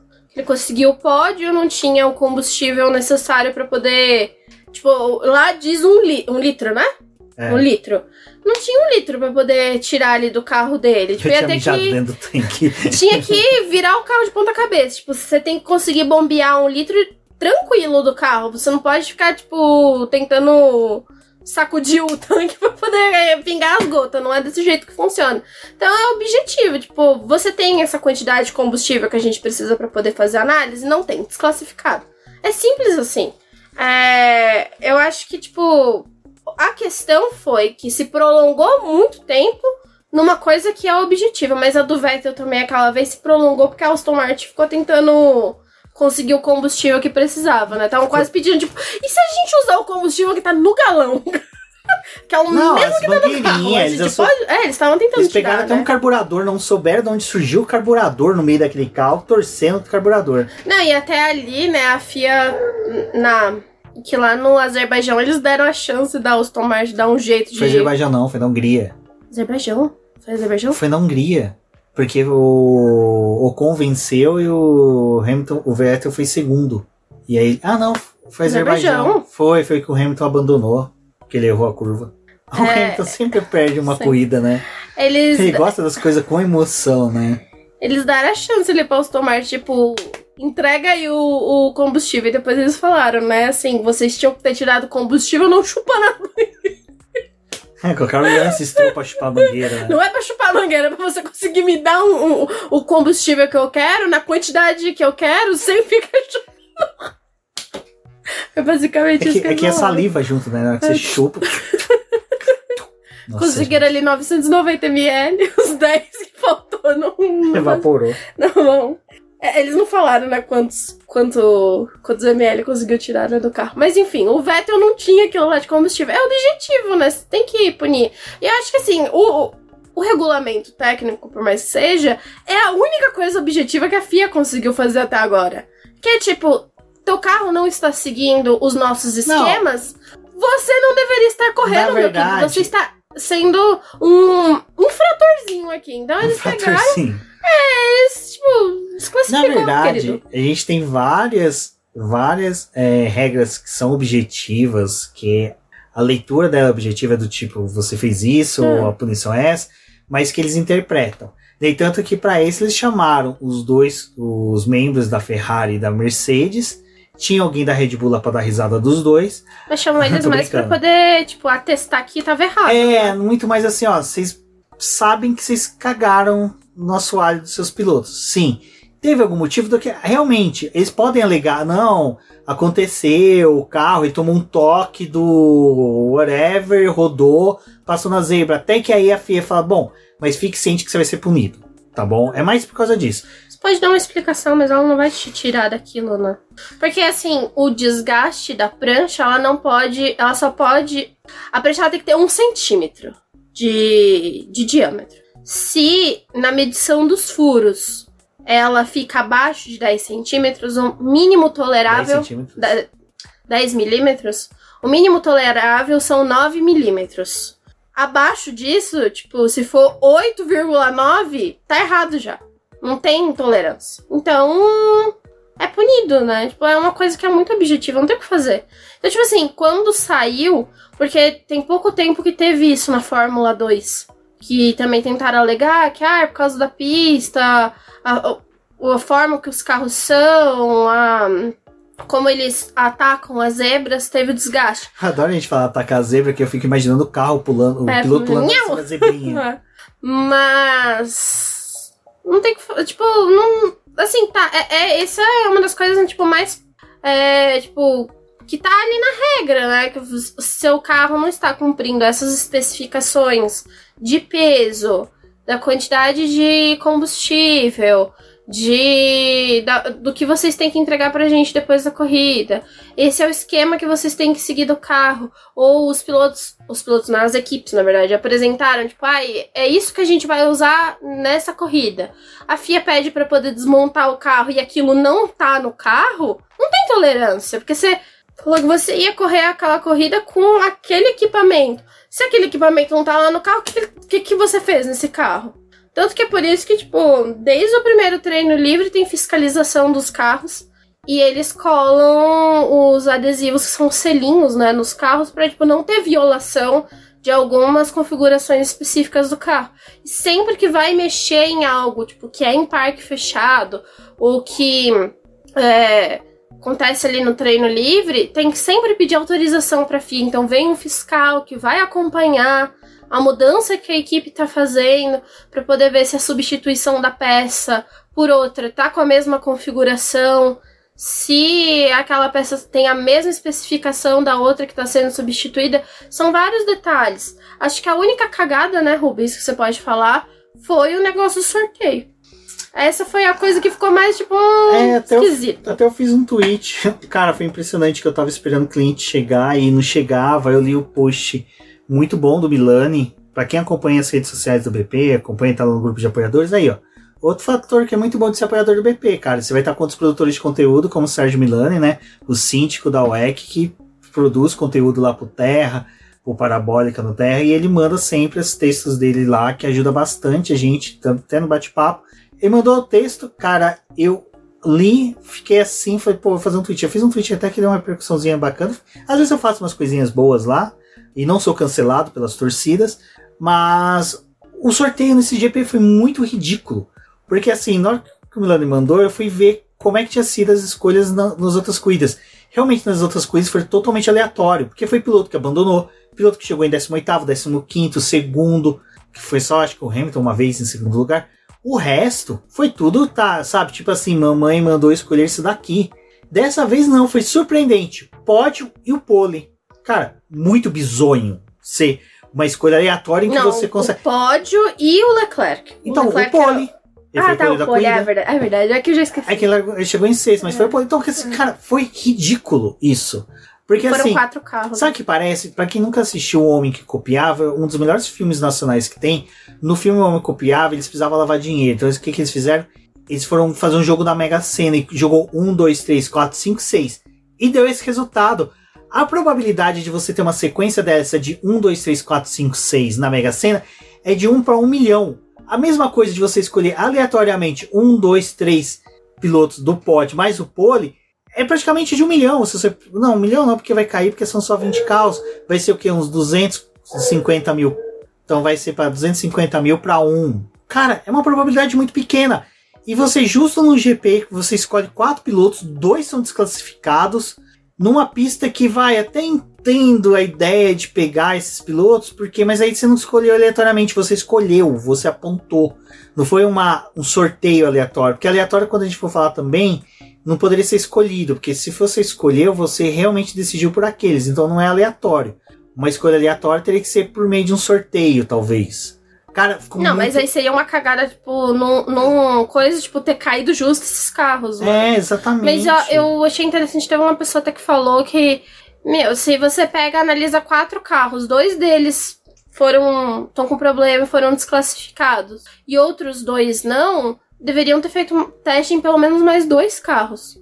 Pra você, tipo, ver, assim, tipo, é, mais, mais dois carros estariam desclassificados também, ou a probabilidade maior é que os carros estejam legais e, tipo, a probabilidade menor, né, seja que os carros tenham carros legais. Mas, assim, olhando pra situação, foi. Eu, eu acredito que teve muita gente, não muita gente, mas acho que pelo menos mais alguns carrinhos ali não estavam em conformidade. Exatamente. Assim, ah, uma coisa, então, outra coisa, pelo amor de Deus, gente, parem de falar que o Sainz estaria com o carro fora das regras, porque o Sainz, ele gosta do carro, ele e o Russell, porque todo mundo fala, ah, se o Leclerc e o Hamilton foi desclassificado, o Russell e o Sainz também. Os dois, os quatro pilotos usam configurações diferentes. O Hamilton sempre gostou do carro mais baixo, o Russell mais alto. A mesma coisa o Sainz. O Sainz estava com o carro mais alto que o Leclerc. Por isso que deu até diferença das estratégias dos dois de desempenho. O Sainz estava muito mais lento em alguns trechos. da- da Exato, pista. então os dois não seriam desclassificados. Ai, cara, ando com ruim de quando eu faço esses tweets que vem esses bisonhos que, sabe, uh, Ah, é que é assim, que o daí não carro. adianta você querer, desculpa, só não adianta querer em- explicar pra pessoa que a pessoa não quer entender. Não, o carro em peça, pintura, ele tem que ser teoricamente igual para os dois pilotos. Embora em algumas pistas eles levem atualização para um carro e não levem atualização para o outro. É a mesma coisa de configuração. Configuração também vai pelo equipamento que o piloto está usando no carro, como o gosto dele, que é a mesma coisa da- do que aconteceu na Aston Martin. O Alonso e o Stroll estavam com configurações diferentes nos carros. É, então esqueçam querer prejudicar nossos queridos amigos Russell e Sainz. Que o Sainz, novamente, né? O Sainz é o herdeiro favorito do pódio, né? Alguém perde desclassificado do pódio, o Sainz. Oi, sou eu. Gente, desculpa que a gente tá tendo que parar por causa de latição de cachorros. Mas é isso, né? O Sainz, eterno herdeiro de pódio. Ah, foi uma corrida boa do Sainz, né? Teve. Terminou à frente do Leclerc novamente, pontuando mais que o Leclerc. É, her- herdou um pódio que a Ferrari não ia ter esse final de semana, porque o Leclerc Nossa, é mesmo, largou né? como pole e ele não, não ia conseguir ir pro pódio. O Sainz também, na configuração atual do pódio, ele não ia ter esse pódio, né? Então herdou mais um aí. Aí que tá. Olha pra você ver como o Lando e o Sainz, os os dois casam, né, pra pódio, Uhum. né? Os dois é um São imã, amigos. né, pra pódio. O, o primeiro pódio do Sainz foi assim, né? Herdado. Não, todos. ele, não, ele tem três pódios herdados. É. Cara, A é estatística é muito boa. uma estatística muito boa. Hum, bom, melhor do que a do Leclerc, que tem mais pole do que vitória. E o do Norris que não tem vitória. É, também. Bom, Mas, mas acho que só da corrida do, do Carlos foi interessante que, assim, tipo, ele e a Ferrari, ele foi com a estratégia de duas paradas. A Ferrari foi muito confiante, achando que, ah, uma estratégia de uma parada pro Leclerc. E ele. Ah, não vai degradar pneu, né? O Leclerc não vai. Não vai. é, eu achei engraçado o pessoal elogiando. Não, ele foi muito bem, ele conservou o pneu. Tá, tudo bem, ele conservou o pneu, porque os caras imputaram uma regra pra ele que era impossível. Uma regra não, uma, uma estratégia que era impossível de fazer. É lógico que ele vai conservar pneu. Não tem o que fazer. Não tem o que fazer. E ele foi E outra coisa, desculpa, a gente não tem parâmetro pra saber se ele conservou o pneu. Porque a gente não teve nenhum outro piloto que fez duas, uma parada só e conseguiu um bom resultado. Sabe? Ninguém foi, tipo, top 2, top 3, assim, top 5 com uma parada só. A Débora já vai lá procurar se alguém fez somente uma parada. Não, Não, é que o único que fez mesmo entre os primeiros colocados foi o Leclerc, com uma parada, Não, né? o Piastri também e o Ocon, né? Porque eles pararam e desistiram da corrida nos boxes. Também, também a, me- a mesma coisa. E o Ricardo, né? Mas o Ricardo que fez uma parada, tipo. Quer dizer, a corrida do Ricardo era baseada Então. em uma parada e não funcionou isso- ele. Ele Por isso que não tem como afirmar que ele conservou bem os pneus, porque, cara, você não tem parâmetro. Você não teve outro piloto que fez isso. Então, tipo, ele Não, e chegou ele em- perdeu posição, né? Ele começou a perder. Tipo assim, a Ferrari, ela decidiu fazer a estratégia de uma parada pra ele quando eles tiveram as simulações. Quando ele perdeu a posição pro Norris, né? Que eles acharam, ah, dá pra fazer com uma parada só porque pelo ritmo aqui, pela questão da degradação, tá, tá tranquilo ele fazer. Eles achavam que ele ia manter o, o pódio, pelo menos, desse jeito, que não, não fazia sentido nenhum. Tipo, ele já tava perdendo muito rendimento, né? E aí, no final das contas, quando tipo, o Leclerc teve, tipo, e aí, gente, o que a gente pode fazer, né? Eles começaram a discutir ali plano A, plano B, plano C, que foi todas as letras do alfabeto, já não tinha mais como parar o Leclerc de novo, porque ia acontecer a mesma situação do Ricardo, né? Para de novo, você vai ir lá pro final do grid e você vai ter que remar. Só que não vai ter como você conquistar a posição faltando poucas voltas pra corrida acabar e pelo desempenho que os outros competidores estão tendo em duas paradas. Então foi muito ruim o que fizeram pro Leclerc. E teve aquela. A primeira parada em si, ele já tinha tomado undercut do Carlos. É, então teve. Nossa. Então, cara, assim, eu falo, tem muita dó do Leclerc, velho. Ele merecia mais. Ele merecia uma equipe que desse. Su... Eu acho que assim, a Ferrari é realmente a melhor equipe pro, pro Leclerc se fosse uma Ferrari que entregasse um, um, um contexto de equipe melhor pra ele. Infelizmente ela não tá fazendo. E fora dali eu não vejo outra equipe que possa se encaixar. Então eu concordo com ele quando ele fala que ele quer permanecer na Ferrari. Mas tô torcendo pro Visser começar a moldar melhor a equipe dentro do que ele deseja, né? Lembrando que ele ainda tá vivendo da herança. Bom, mas antes de prosseguir pro Lando e pra McLaren, tem a pergunta da Aninha, né? Que ela faz que a Ferrari desistiu de lutar pelo vice-campeonato, está contente com a terceira posição, Sainz assumiu a posição de primeiro piloto. Eu acho que o Sainz ele se colocou na posição de primeiro piloto. Ah, Não, que a Ferrari ela tá precisando. Comentando a questão de herança do Sainz, ele dá pódio, o Visser ele dá uma Ferrari, o Sainz ele não era o cara que era para ser o primeiro piloto, ele herdou essa condição e o ruim é, a Ferrari não assimilou isso para ganhar pontos. Uhum. Tá, eu não tô falando que ela tem que defenestar os- o Leclerc e, tipo, destruir mais o Leclerc do que ela tá fazendo. Mas simplesmente pensar, bom, o Sainz é um cara que ele se adapta bem à corrida. Vamos montar a corrida pro Sainz para ele ser o cara que vai falar, olha, a melhor estratégia é isso, vamos É fazer eu aquilo, quero. é o que eu quero. E o Leclerc, enquanto que ele tá nessa situação de se encontrar na corrida, ele seguir mais ou menos. Cara, dá pra você pautar os dois pilotos na mesma estratégia. Não é algo impossível. Para o cara numa volta antes, para o cara na volta depois. Se estão numa distância que dá pra fazer uma parada, as duas paradas na mesma volta, faz. Mas a Ferrari ela tem que assimilar essa coisa, que por enquanto o Sainz é o cara que tá rendendo. Na disputa pelo vice, o Sainz seria o cara a trazer mais pontos do que o Leclerc. E é até bizarro, né? Porque na sprint, de certa forma, com o Sainz largando de macio, eles meio que, tipo, quase lascaram com o Sainz. Tipo, ali parecia que assim, a gente tá tentando tirar ponto de você. Não, não tinha, acho necessidade. Eles não sabem muito bem jogar com os dois direito. Acho que, assim, se perguntar pra Ferrari, de novo, fazer a mesma pergunta que fizeram ali no meio da temporada, se eles já decidiram quem é o primeiro e o segundo piloto da equipe, a equipe ainda vai dizer que não tem um primeiro é e um um segundo piloto. Porque eles não estão disputando o campeonato, mesmo brigando pelo vice, não é tipo essa disputa que a Ferrari vê como uma disputa em que eles acham que tem que você decidir quem é o primeiro e o segundo piloto. É, que eles é, optariam em fazer isso só quando a equipe tipo, tivesse na chance de brigar por um título. Mas eu acho que a Ferrari ela tá sendo muito atrasada nesse sentido, porque ela já deveria ter o primeiro e o segundo piloto estabelecido para você ver até pro próximo ano ou pros próximos anos para onde que vai o seu desenvolvimento de carro e em quem você vai confiar. Porque o Carlos, nas condições que eles estão tipo, entregando para ele, ele tá entregando. Ele, a- acho que é um das três temporadas que ele fez com a Ferrari, né? Essa é a melhor temporada dele até agora. É a que, ele, que realmente faz sentido ele terminar à frente do, do Leclerc. E se não terminar à frente do Leclerc é porque a equipe resolveu, tipo, lascar com as corridas dele. Mas é o que o Rumi falou, acho que eles deveriam olhar pro Carlos, já que ele tá, que, é o, que tem o melhor resultado em corrida, e trabalhar com isso. Então, assim, acho que pra Ferrari ainda não tá determinado quem é o primeiro e o segundo piloto, mas o Carlos ele se colocou nessa posição de primeiro piloto. Porque ele tem uma desenvoltura muito melhor em brigar por estratégia, ele tem uma leitura muito melhor de corrida, o ritmo dele ainda não, não é aquele o ritmo de classificação dele não é o mais incrível, mas eu acho que ele tá fazendo uma boa temporada em, em vários aspectos em que, tipo, se você compara os mesmos pontos com o, o Leclerc, não, não tem essa mesma dinâmica.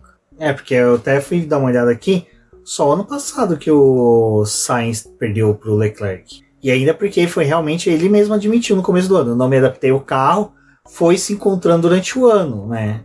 Ele foi empurrando com a barriga, Ele né? foi empurrando, mas só que o, esse ano ele já se moldou o carro perfeitamente, né? Assim, lógico, dentro das limitações que o carro da Ferrari impõe aos seus pilotos. E nesse final de semana, acho que até foi surpreendente ver o Carlos andando quanto que ele andou, porque nas classificações ele não tava andando nada. A classificação dele esse final de semana tava bem ruim. Brigou muito com o carro. Tava né? brigando muito com o carro e o carro tava mais alto também, né? Então não tava satisfeito com, com a configuração ali.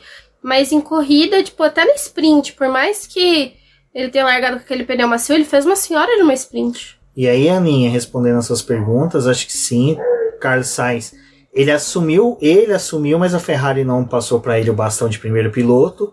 Uh, a Ferrari não desistiu de lutar pelo vice. Eu acho que ela tá ali naquela disputa, mas ela tá mais pensando e ela tá muito mais brigando para não perder pontos para tomar uma passada da McLaren, né? A McLaren passar ela. Porque tudo bem, é difícil da McLaren ultrapassar, é difícil, bem impossível, um pouco. Mas tratando da Ferrari, às vezes pode acontecer. Bom, e a outra pergunta da Aninha, só pra gente fechar as perguntas dela. Se ela está contente com a terceira posição, é a mesma coisa, né? Que eu segui falando. Não... Eu acho que ela tá ali naquela situação. Me defendo da McLaren, mas não ameaço a Mercedes. Fica em terceiro e quietinho. pra McLaren tá bem mais complicado, né? Pra ela se defender, porque agora o Norris realmente tá andando, né? É. A, a McLaren agora ela já entregou tudo que ela tinha que entregar esse ano. Leclerc, o, P, o Piastri era pra ter pontuado bem. Cara, o Piastri era o cara que tinha chance de ter entrado no pódio. Se parar pra pensar. Se não fosse o incidente, o ritmo que ele tava vindo, ele ia Se conseguir. fosse abordoada com o Ocon. com o Ocon, né? Obrigado, Ocon. Bom, e falando agora de Norris, né, Débora? McLaren, temos duas perguntas, né? Ahn, até a primeira pergunta é da Aninha e depois eu- já dá pra engatar com a do Mauro, né? A Aninha pergunta: em algum momento vocês acreditam que o Lando Norris podia ganhar a corrida? Sim. Eu acreditava na hora que eu tava vendo o desempenho do Verstappen que me tapiou. Porque eu tava assim, cara, o Verstappen não tá acelerando, cadê o Verstappen? Sabe? Todo mundo falando, na oitava volta ele vai, já tá liderando. Oitava volta ele tava ali atrás das Ferrari, chafurdando na Demorou lama. 28 voltas pra ele conseguir passar o Lando. Eu também, eu achei no começo da, no começo da corrida, assim, depois que passou da volta 15, que o Verstappen ainda tava penando, eu achei que, que o Norris tinha chance. Mas quando começou as paradas, aí que, tipo, sem Despertaram, faz... né, o Verstappen. Não, acho que. E, e- teve dois momentos da corrida do Verstappen, né? Que o Verstappen também ele teve que largar muito conservador e fazer os dois primeiros stints dele conservador, porque ele tava de pneu médio.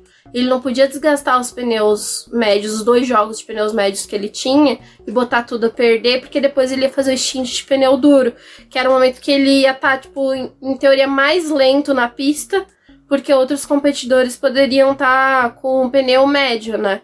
E acabou que, tipo, não, não era uma situação favorável pra ele. Tinha que ser mais conservador.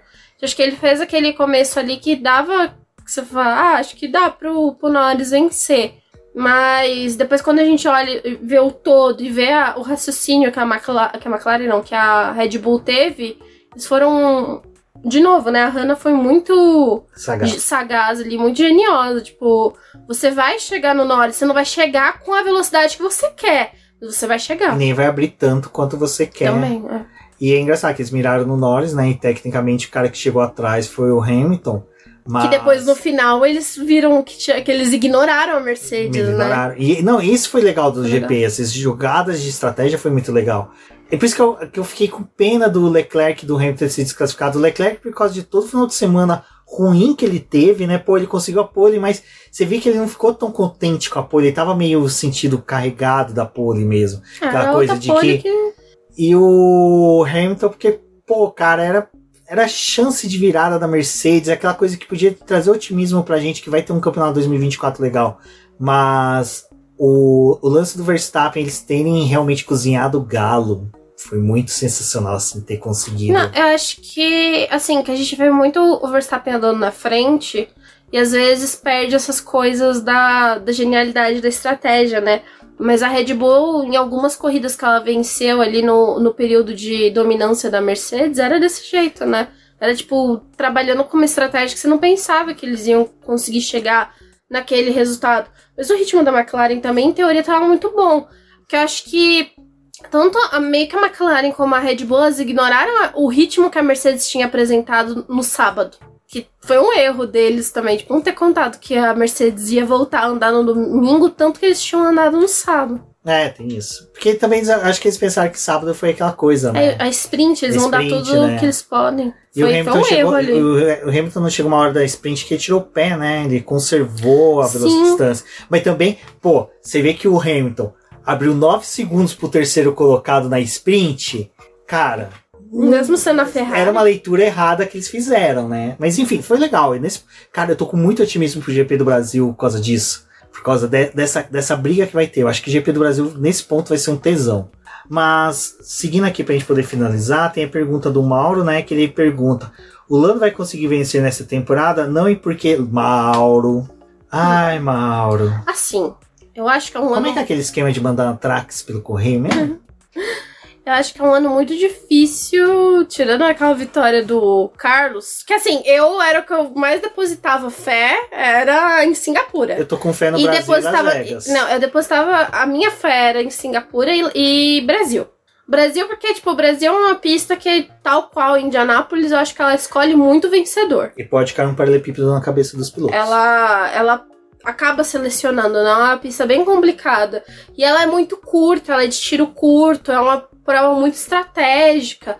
É uma prova bem complicada, assim, tipo, pro GP do Brasil, não, é, o, o desenvolvimento dele é aquela coisa que, tipo, não tem como você só mirar em um piloto. Porque a gente teve o desempenho do Hamilton, já teve do Russell, também foi uma pista que eu acho que, assim, escolheu muito o Russell pra poder ganhar no ano passado. Eu acho que é uma pista que seleciona os pilotos que vão ganhar. Talvez no Brasil, acho que a McLaren talvez tenha chance pelo histórico do que está acontecendo com o Norris nessas últimas corridas. Se Interlagos quiser escolher, acho que acontece. Mas tá bravo pra Interlagos aí. Não, eu acho que. Interlagos, Las Vegas tem chance do Norris. Até em Abu Dhabi, viu? Que Abu Dhabi é aquela coisa, você pode colocar o motor berrando sendo a última corrida. E eu, eu vou ser sincero, se eu sou Zac Brown, vejo que a McLaren tá numa posição confortável para Abu Dhabi, configuração berrando do motor. Se Mas é dane, o que a- geralmente a maioria das equipes fazem, né? né? Todo, todo o motor montado para Abu Dhabi é, usa, é pegado as peças e verificado as É, quilometragens das peças. tá e melhor. eles combinam as peças que estão melhores para poder correr em Abu Dhabi com a potência máxima. É, Talvez é o único GP que a agora. Alpine vai andar bem aí. exato. Não, mas, tipo, Não, o entendi. Verstappen ele já tá vindo em várias corridas. Reclamando. Não, não reclamando. O que eu digo Não, reclamando, é... reclama sempre, reclamar sempre tem alguma reclamação. Mas o Verstappen ele já tá vindo em várias corridas que ele tá forçando o motor. Eu acho que por mais que a Red Bull, tipo, troque os conjuntinhos ali pra ele poder continuar correndo, ele tá forçando esse carro já tem, tipo, uma temporada inteira. Cara, não vai dar um problema nesse carro da Red Bull esse ano. Bom, pode veremos. O GP do Brasil. Abu Dhabi é aquela corrida que tem mais chance de ter mais abandono, né? Que é o grid termina com 10 carros. Sem Brasil. Mas agora a gente tem que louvar aquele momento. Aconteceu, nação, aconteceu. Sargent pontuou. Oh! Pra quem é Era ouvinte, do, entretenimento americano, né? pra quem é ouvinte do BBcast sabe que a gente defende estadunidense. É o único norte-americano que a gente defende porque a gente fala. Ele foi jogado na cova dos leões. O Sargent não era para ter subido, era para ter feito mais um ano de Fórmula 2, para pegar ritmo, para aprender o que é quilometragem, né? Pra pegar a malandragem dos competidores. Conseguiu. Eu vou ser sincera, foi uma puta final de semana do garoto. Mandou bem pra caramba, Acho mandou. específico domingo. Ah, é domingo. Eu acho que o- os outros dias ele usou pra poder Entender. entender. E o domingo ele andou. O Eu- domingo foi onde ele andou. Foi, foi uma corrida maiúscula dele, assim. Eu acho que assim, cara, mandou bem. Não foi aquele brilhantismo que a gente pode falar que foi comparado com o que o Norris fez, o Hamilton fez, do que até o Sainz fez dentro da medida do possível com o carro. O Leclerc tentando salvar a corrida cagada, o Vettel, o Vettel não, coitado do Vettel, o Vettel tá lá cuidando das abelhinhas dele, mas, mas foi uma excelente corrida dele, fez valer a pena aquela pintura, né, com a bandeira americana no capô do carro, capô, em cima ali da carenagem do carro. Mas eu fiquei feliz, fiquei feliz, achei muito legal para quem sabe.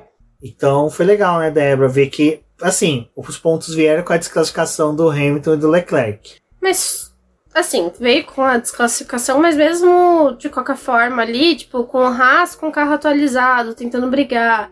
A Aston Martin, que, tipo, poderia ter sido o Alonso pontuando se não fosse o abandono dele. Acho que tudo te- teve vários ICs aí, né? E o álbum e o, o- e o Sargent estavam andando próximos, de certa forma, ali, porque manter um décimo primeiro e um décimo segundo lugar foi muito louvável pra Williams. Então, aquela coisa, tipo, foi ataque de oportunidade, né? Teve a desclassificação, eles herdaram as posições. Pelo menos aquela coisa, se o Sargent não ficar na Williams no próximo ano, que, né, a Williams teria que. tá muito errada, né? Mas quem que ela iria colocar, né? Não sei. Mas, né, se não ficar com o Sargent, mas pelo menos ele saiu com um ponto, né? Não saiu zerado. Não saiu que nem o De Vries, né? Não saiu. É. É, o De Vries tem o ponto da Williams, né? Ele é. ele- o- Os dois têm ponto da É, Williams. eles botaram o nome deles na história da Fórmula 1 de alguma forma.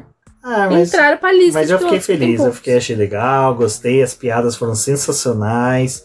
O podcast hoje é uma ode ao nosso querido Sargento Wolverine, que conseguiu aí seu pontinho. O álbum também, que os dois fizeram uma corrida discreta, né? A Williams, vamos sacramentar, não adianta correr com pintura comemorativa, pintura de nada. Esse GP herdou os pontos, mas a Williams com aquela pintura da Goofy Nossa. regrediu.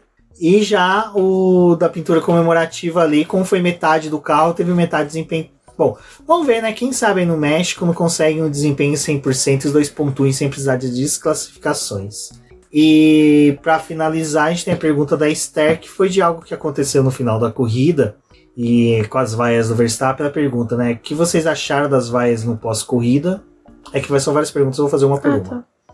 Vocês nunca acham- é legal, né? Eu, eu acho muito anticlímax, assim. Mas é meio que é foda, porque, tipo, em, em esportes em Eu- si, acontece, tipo, uma torcida meio que Rivalizar com a outra. né? rivalizar com a outra e vaiar a outra, né? Acho que tem muito essa coisa do, do futebol, pelo menos. Mas eu vou ser sincero, eu, eu sou do cara que não acho ruim vaias. Eu não acho ruim vaias durante a prova. Eu, eu sou o cara que, assim, tipo, cara, eu acho que a pressão da torcida em cima do atleta faz sentido. Você ter, porque um dos requisitos do atleta é ter um psicológico bom para poder resistir isso. Então vamos supor, eu sei que no tênis, por exemplo, não é bom aplaudir, vaiar, então já tem um protocolo que é do esporte. Mas que nem no vôlei, pessoal hoje em dia já, ai, não tem que vaiar. Cara, eu acho que sim, vai. O cara vai fazer um saque, vai, você tá vendo que tá tendo vindo um bloqueio, vai. No futebol, na hora dos pênaltis, vai. Ah, como teve aqui nas Olimpíadas, o rapaz lá com salto com vara, o francês, que os brasileiros vaiaram e ajudou o Thiago lá, que é o atleta brasileiro, a conquistar a medalha. Faz parte do esporte, mas que nem ali. No caso do Verstappen, que já tinha acabado a corrida, já era na hora do troféu, eu acho meio bocó. Eu acho, eu assim, eu sei que todo mundo vai rebater, vai ter gente que vai rebater, ah, mas quando foi com o Hamilton, ele falou que não, que não ligava, então ele não liga. Não, beleza, mas até como é com o Hamilton, com o Verstappen, eu falo, na hora do pódio eu acho ridículo. Durante a corrida, que nem a gente fez em Interlagos, a gente grita com os pilotos, vai. Cara, o piloto não tá nem ouvindo, o motor tá berrando nas costas dele, ele nem ouve a nossa Mesmo vaia. sendo V6. Menos sendo V6. Até agora no grupo do BP estavam falando sobre isso. A Esther comentou do V12. Infelizmente eu não vi o V12. Deixa eu só gritar com o meu gato que ele tá mastigando o fio do ventilador, ele vai morrer eletrocutado. Pronto, meu gato não vai morrer eletrocutado. Então, assim, eu acho assim, desnecessário, mas eu não vejo de uma forma ofensiva. Ali eram os fãs do Verstappen que. Até o Sérgio, não, né, do, do Pérez, Pérez. na verdade, desculpa. Até o Sérgio Cervelli comentou sobre isso, que um contato amigo dele mexicano falou que no México se vende a ideia de que pros mexicanos também, para toda a mídia mexicana, se vende a ideia que o Pérez está sendo defenestrado pela Red Bull para favorecer o Verstappen ser multicampeão, que o carro do Pérez é, é defasado, que o Pérez está sofrendo com as estratégias por causa para favorecer o Verstappen. Então faz sentido a vaia. Mas assim, o Verstappen. Não, vaia depois da tipo, corrida ele falou, né? Que até perguntaram pra ele, ah, o que que você acha dessas vaias? Ele. Cara, não faz nenhuma diferença pra mim. Eu, eu, eu não... não, ele falou, o que conta pra mim é que no final de tudo que aconteceu, eu tô levando o troféu pra casa e eu venci de novo. Exato, então pro Verstappen. Eu acho, eu, eu não gosto dessas coisas de vaia. Eu- Hum, eu acho meio. Assim, na torcida, que é o que você falou, tipo, a gente ali no autódromo baiano, que nem às vezes, né? Tipo, ano passado que aconteceu, em 2021 que aconteceu, quando teve o, a reviravolta lá da corrida do Hamilton com o Verstappen. Ali eu não ligo muito, porque, tipo, ah. Não, é- cara, é, o- não, e até é muito engraçado você escutar o autódromo. Não, até é engraçado você citar 2021, que foi interessante, Foi muito porque a gente tava num setor que era muita gente torcedor do Verstappen, e quando a gente vaiava, brincava, e tinha mexicanos perto da gente, Só a gente comemorando, que nem na hora que o Hamilton passou, o Hamilton passou o Pérez, o Pérez passou o Hamilton, e aí voltou, e assim, foi bacana, é uma interação. Mas no pódio eu já acho É, zoado. No pódio, eu acho que, tipo, cara, já, já, acabou, a corrida. não tem mais sentido. Tipo, a tua vaia não vai. Então eu acho que a gente tá prolongando e, É. e respondendo várias partes da pergunta da Esther, então eu já vou matar toda a pergunta dela. Que ela perguntou o que, que a gente achava das vaias, o que isso representa.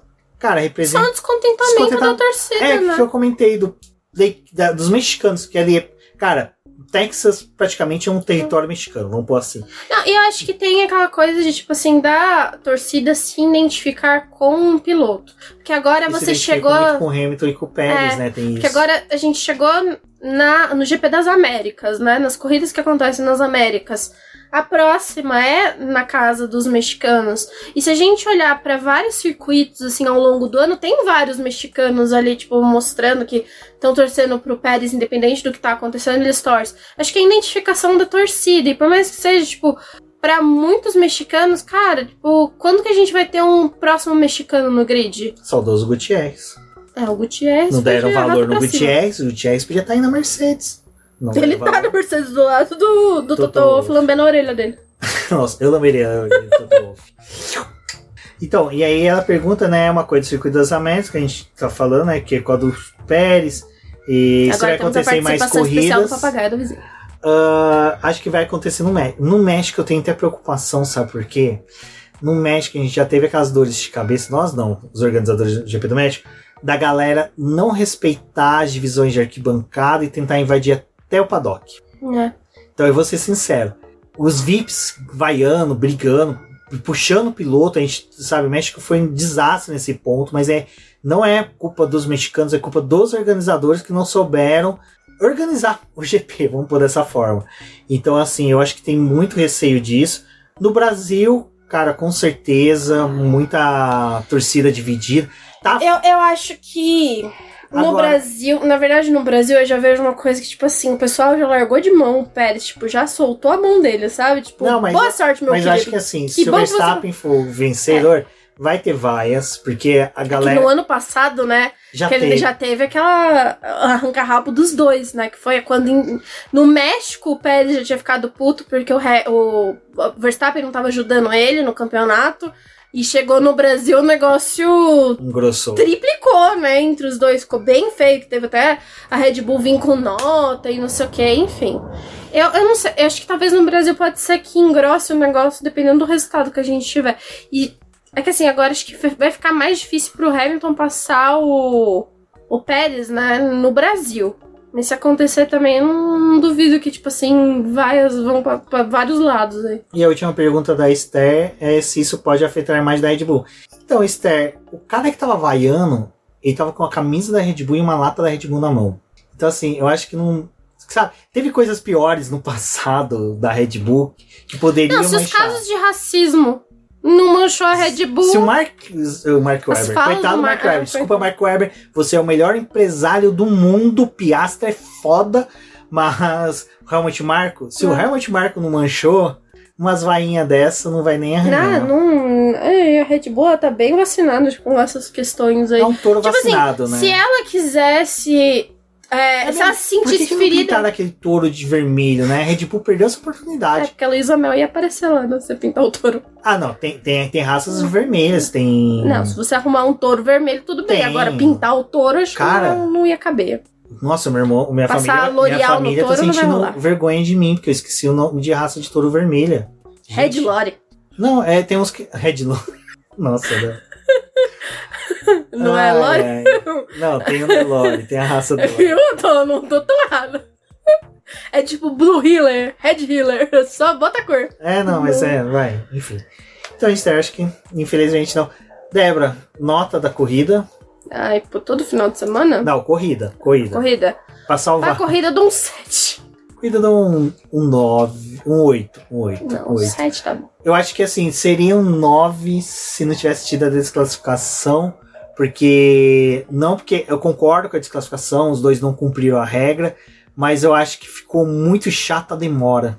É quase 6 horas depois. Cara, né? a gente aguardando pra, pra poder finalizar as coisas. a corrida terminou às pauta. 4 e eles foram postar o resultado 9, da, 9 e pouco da noite. Exato. Não faz sentido, não, Então não acho tem que pra o que estragou o final de semana foi realmente a demora. É isso, pessoal. Agora GP do México, expectativas. Amanhã tem live, ou você tá ouvindo na terça de manhã, manhã.